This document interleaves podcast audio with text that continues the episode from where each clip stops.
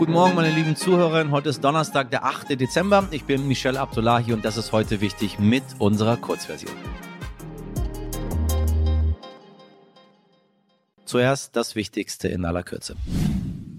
Zuerst schauen wir heute in ein Land, um das es bei allem, was gerade noch so passiert, sehr still geworden ist, Afghanistan. Und eigentlich wollen wir nicht nur dann die Aufmerksamkeit dorthin richten, wenn etwas passiert. Heute ist es aber so, die Taliban haben das erste Mal seit ihrer Rückkehr an die Macht einen Menschen öffentlich hingerichtet. Getötet wurde ein Mann, der wegen Mordes verurteilt wurde. Die radikal-islamischen Taliban setzten in Afghanistan das Vergeltungsprinzip durch.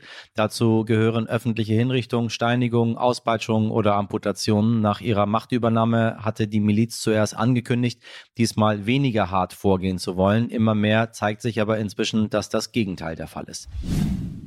Und aller guten Dinge sind ähm, drei. Warten wir mal ab. Heute ist bundesweiter Warntag. Sie erinnern sich noch an die peinliche Erstveranstaltung im September 2020, als die Warnsignale und Sirenen, ähm, wie soll ich sagen, so gar nicht funktioniert haben. Der zweite Warntag 2021 wurde dann ganz abgesagt und heute probieren wir es einfach nochmal. Also, ab 11 Uhr werden verschiedene Warnmittel getestet, Sirenen, Anzeigen, Apps und erstmal auch das neue Warnsystem Cell Broadcast, das Warnmeldungen an unsere Handys verschickt. Wir sind mal gespannt, ob wir heute das mitbekommen. Eine Richterin und ehemalige AfD-Bundestagsabgeordnete, ein Adliger, mehrere Elitesoldatinnen, Sie alle sollen zusammen einen Umsturz geplant haben, eine Gruppe von über 50 Reichsbürgerinnen und Verschwörungsgläubigen, die glaubt, dass die Bundesrepublik Deutschland nicht existiert oder sie abschaffen will mit Gewalt. 25 der Tatverdächtigen sind gestern im Rahmen einer bundesweiten Razzia festgenommen worden. Ihnen wird von der Bundesgeneralanwaltschaft vorgeworfen, eine terroristische Vereinigung gegründet zu haben. Monatelang hatten die Behörden unter dem Namen Schatten ermittelt. Bundesweit wurden mehr als 130 Häuser, Wohnungen und Büros durchsucht mit Spezialkräften, darunter auch die GSG 9. Die Sicherheitsbehörden halten die Gruppe für brandgefährlich, weil auch aktive und ehemalige Bundeswehrsoldatinnen zu den Beschuldigten gehören. Mehr weiß Sternautorin Tina Kaiser, die sich mit dem Thema intensiver auseinandergesetzt hat. Liebe Tina, wie groß ist diese Szene? Von, von welchen Dimensionen sprechen wir überhaupt?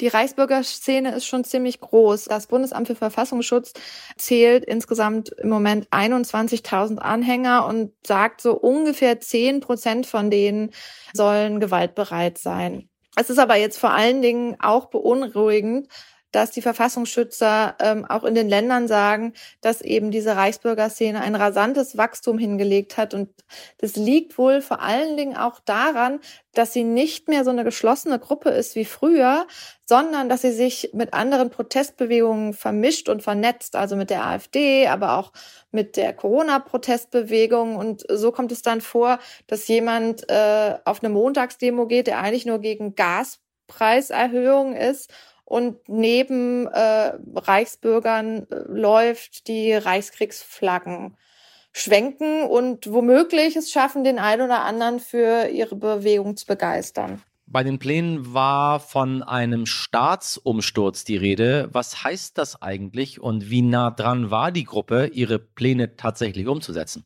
Die Pläne waren offenbar ziemlich konkret. Ähm, Details kommen jetzt immer noch ans Licht, aber was man schon weiß, ist schon krass genug. Äh, der militante Teil dieser Gruppe sollte den Bundestag mit Waffen überfallen, Abgeordnete als Geisel nehmen und notfalls auch welche erschießen. Die Einsatzkräfte haben am Mittwoch bei Razzien wohl auch Waffen bei denen gefunden. Mit Gewalt sollte dann auch eine Übergangsregierung installiert werden und der militante Arm der Gruppe sollte aber auch den demokratischen Rechtsstaat auf der Ebene von Gemeinden, von äh, Kreisen und von Kommunen beseitigen und auch das wohl mit Waffengewalt. Die Vorbereitungen, die gingen so weit, dass Mitglieder der Terrorgruppe im Sommer offenbar sogar schon durch Bundeswehrkasernen geschlichen sind, angeblich in Hessen, Baden-Württemberg und in Bayern und die ausgekundschaftet haben und sie wollten angeblich prüfen, ob man dort die neue Armee dann unterbringen kann, wenn es soweit ist. Schließlich soll wohl auch geplant worden sein, äh, die Stromversorgung in Deutschland zu unterbrechen. Auch da gab es schon äh, detaillierte Pläne, wie man das schaffen könnte. Und das Ziel des Ganzen war wohl, dass man die Bevölkerung dadurch so verunsichert, dass es zu Aufständen kommt und ähm, die Leute sich der Reichsbürgerbewegung dann anschließen. Alles in allem also sehr, sehr gruselig.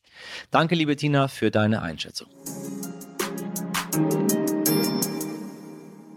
Es ist einer der größten Wirtschaftsskandale in der deutschen Geschichte, doch von zwei mutmaßlichen Hauptverantwortlichen steht nur einer vor Gericht. Es geht um Markus Braun und Jan Masalek um 1,9 Milliarden Euro. 1,9 Milliarden falsche Versprechungen, 1,9 Milliarden falsche Hoffnungen, die sich am Ende als riesiger Betrug herausgestellt haben. Ich spreche natürlich von Wirecard. Ab heute steht der frühere Wirecard-Chef Markus Braun mit zwei seiner ehemaligen Manager vor dem Landgericht München I. Ihm wird gewerbmäßiger Bandenbetrug, Untreue, Marktmanipulation und unrichtige Darstellung vorgeworfen. Schaden insgesamt läppische 3,1 Milliarden Euro. Tiefer als unsere heutige Gesprächspartnerin ist wohl niemand in diesem Fall. Die Journalistin Bettina Weinguni hat 13 Monate zu dem Bezahldienstleister Wirecard recherchiert und den Podcast Chasing Masalek produziert. Und genau das hat sie getan, Jan Masalek gesucht. Der Gerichtsprozess um Wirecard wird uns noch eine Weile begleiten und nach diesem Gespräch zwischen Bettina Weinguni und meinem Kollegen Dimitri Blinski wissen Sie alles, um diesen Megaprozess zu verstehen. Bettina, ich grüße dich. Guten Morgen. Hallo. Ja, hallo. ich habe vor einiger Zeit äh, mit Karte bezahlt und da klebte auf diesem EC-Gerät so ein Aufkleber von Wirecard und ich fühlte mich direkt so zurückversetzt äh, und, und musste an diesen größten deutschen Wirtschaftsskandal denken. Wie kam das überhaupt zustande? Vielleicht kannst du uns ein paar Sätze zur Vorgeschichte noch sagen. Also es gab das sogenannte Asiengeschäft. Ähm, und das Asiengeschäft war Jan Maschaleks Bereich, äh, der, der jetzt immer noch flüchtig ist. Äh, das Asiengeschäft hat es vermutlich, so die Anklage und so auch ähm, alles, was der Insolvenzverwalter dazu sagt, das hat es in großen Teilen überhaupt nicht gegeben. Das hat man über Drittpartner abgewickelt in, in äh, Singapur. Und im Prinzip war es so, es war alles erstunken und erlogen. Also man hat ähm, Rechnungen aufgesetzt, man hat Partner äh, gehabt, man hat äh, Beträge hin und her geschickt zwischen Unterfirmen. So, und das hat einen Wahnsinnsumsatz generiert für dieses Unternehmen, was wichtig war, um in den DAX zu kommen und immer größer zu werden, weil das war der Bereich, wo Wirecard gewachsen ist. Wenn man so viel Umsatz macht, und sagt, man ist auch noch profitabel dabei, dann muss natürlich irgendwo Geld auflaufen. Und das hätte eigentlich in, in München, in Aschheim auflaufen müssen auf den Konten. Da wäre aber dann vielleicht doch früh aufgefallen, dass es das nicht gibt. Dann hat man gesagt, okay, wir legen das erstmal in Singapur auf ein Treuhandkonto mit einem Treuhänder. Und ähm, es ist so konstruiert, also Treuhandkonto deswegen, weil die Partner, die Drittpartner auch Zugriff auf dieses Geld haben sollten für den Fall, dass sie Ausfälle haben. Und damit konnte man sagen, ähm, da kann außer dem Treuhänder niemand reingucken. Das ist eine Black Box. Und nur der Treuhänder kann mit so einem Papier, einem Kontoauszug einmal im Jahr nach Aschheim reisen äh, und, und das vorlegen. Und jedes Jahr, das wurde schön gemacht, jedes Jahr äh, wurde das mehr und mehr und mehr. Und dann haben, dann hat es in, in äh, Singapur aber diese ersten Unstimmigkeiten gegeben, 2018, auf die die Financial Times aufgesprungen ist. Und da wurde das allmählich in Singapur zu eng. In, in Singapur haben nämlich damals die, die Behörden schon ermittelt gegen Wirecard. Das bedeutete, wir müssen ganz schnell eine Lösung finden für diese erfundenen Treuhandkonten. Wo packen wir das Geld jetzt angeblich hin? Ähm, man hätte beim deutschen DAX-Konzern gedacht, okay, dann holen wir das Geld zurück nach Europa, geben es in die Schweiz, nach Liechtenstein von mir aus. Also es gibt ja hier, oder vielleicht zur Deutschen Bank nach Frankfurt. Also es gibt ja viele Lösungen. Die haben aber Manila genommen, auf den Philippinen und haben sich dort einen Anwalt für Familienrecht als Treuhänder äh, organisiert, der äh, ein erfolgreicher YouTuber ist, also auch wieder eine sehr skurrile Figur. Und im Prinzip war das, was ihnen über die auf die Füße gefallen ist, weil sie irgendwann war den Wirtschaftsprüfern so suspekt, was mit dieser diesen 1,9 Milliarden Euro ist, dass äh, die Banken in Manila, die, die oberste ähm, Führungsriege informiert wurde und die haben dann im, im Juni 2020 gesagt, hier ist kein Geld. Und das war das das Ende. Der Vorstandschef Markus Braun, der ehemalige, steht jetzt vor Gericht. Ähm, und da geht es jetzt tatsächlich um einen Schaden von 3,1 Milliarden Euro. Der ganze Prozess dauert bis ins Jahr 2024 hinein. Ganz kurz nur eine abschließende ja, Meinung von dir noch, ein Ausblick. Wie, wie, wie kann dieser Prozess enden? Kann, äh, kommt die Wahrheit irgendwann ans Licht? Tja, also ich bin ein bisschen skeptisch.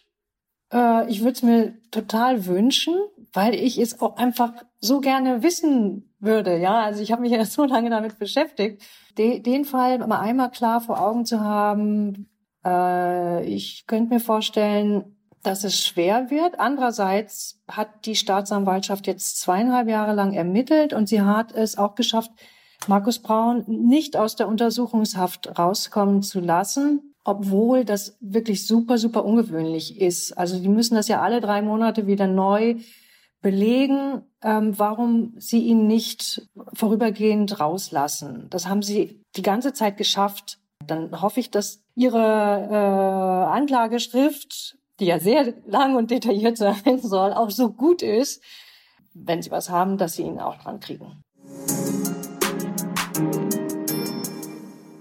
Wenn nach diesem knackigen Ausflug in die Untiefen der Wirtschaftskriminalität keine Fragen übrig geblieben sind, dann ist das natürlich wunderbar und das Ziel unserer Kurzversion. Aber Hintergrundinfos, Fakten, noch mehr Liebe. Da steckt alles in unserer Langversion. Sie wissen, Fragen, Themenvorschläge, Feedback, alles an heute wichtig at stern.de. Und wenn Sie möchten, bewerten Sie uns auf der Podcast-Plattform Ihrer Wahl. Morgen ab 5 bin ich wieder für Sie da. Haben Sie einen schönen Donnerstag, machen Sie was draus. Bis morgen, Ihr Michel Abdullahi.